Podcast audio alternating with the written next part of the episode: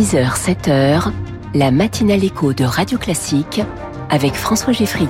Et à la une de ce mercredi 20 décembre 2023. Après le psychodrame La Crise, la loi immigration adoptée au Parlement et la majorité tangue, le ministre de la Santé Aurélien Rousseau présente sa démission pendant que le Rassemblement national parle de victoire idéologique. Chaque jour, 65 professionnels de santé sont victimes de violences, des chiffres en forte augmentation. Et puis c'est parfois un gros mot pour les lycéens. La plateforme Parcoursup ouvre aujourd'hui pour 2024.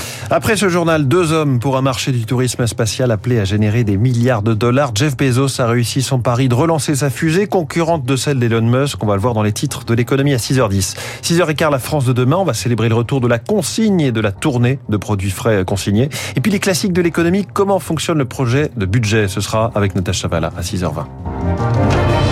Virginie Fulpin, la loi immigration est votée, place maintenant à la crise politique. 349 voix pour, 186 contre. Le projet de loi immigration est adopté, mais derrière ces chiffres clairs, tant de questions et tant de remous, la majorité se félicite par la voix de Gérald Darmanin. Le ministre de l'Intérieur parle d'un texte fort, adopté sans les voix du Rassemblement national, sauf que le RN a bien voté pour et que Marine Le Pen évoque une victoire idéologique de son parti. Les Républicains revendiquent aussi une victoire et la majorité Tangue, le reportage de Lauriane Toulmont à l'Assemblée nationale. Dans l'hémicycle hier soir, les mines sont graves. Le camp présidentiel se sait divisé. Peu avant le vote, la gauche espère encore convaincre des députés de la majorité de voter contre le texte, à l'image de la présidente du groupe écologiste, Cyrielle Châtelain. Mes chers collègues, si vous votez pour, vous votez pour inscrire dans la loi la préférence nationale. Si vous votez pour, vous votez pour À la mention de ce qu'ils nomment leurs victoires idéologiques, les 88 députés du Rassemblement national exultent, applaudissent, le sourire aux lèvres. Il n'y aura plus de barrage républicain si vous cédez au Rassemblement national. Dans le camp présidentiel, un député sur quatre n'aura finalement pas soutenu le projet de loi immigration, 27 votes contre et 32 abstentions. Pour 349 contre 186, l'Assemblée nationale a adopté. À la fin de la séance, la gauche entame la Marseillaise en signe de protestation. Le Rassemblement national reprend en chœur victorieux.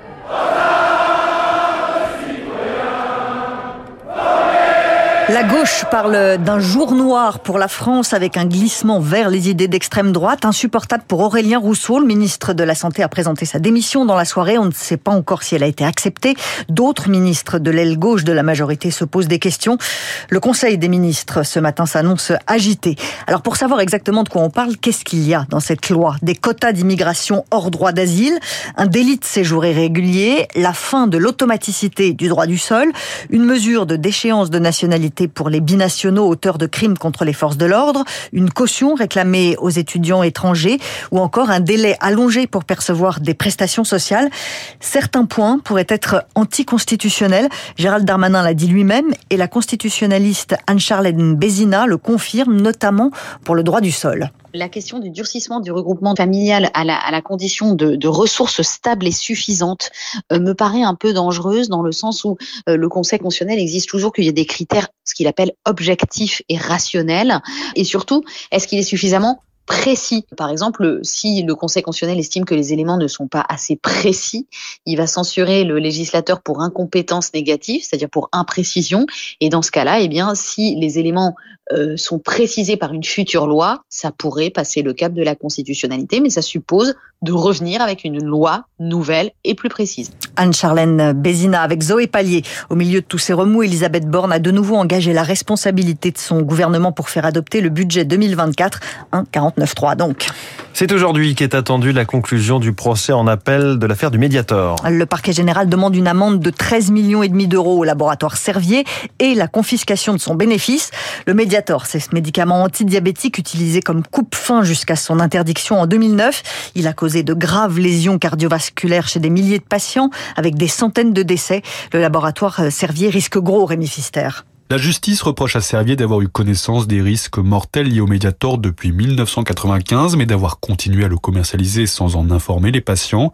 Si le laboratoire admet une erreur d'évaluation, il se défend. La dangerosité n'était pas établie avant 2007.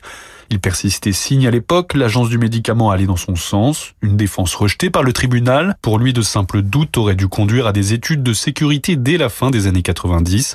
En mars 2021, Servier est condamné à 2,7 millions d'euros d'amende pour tromperie et homicide et blessures involontaires. L'agence du médicament écope de 300 000 euros d'amende et n'a pas fait appel.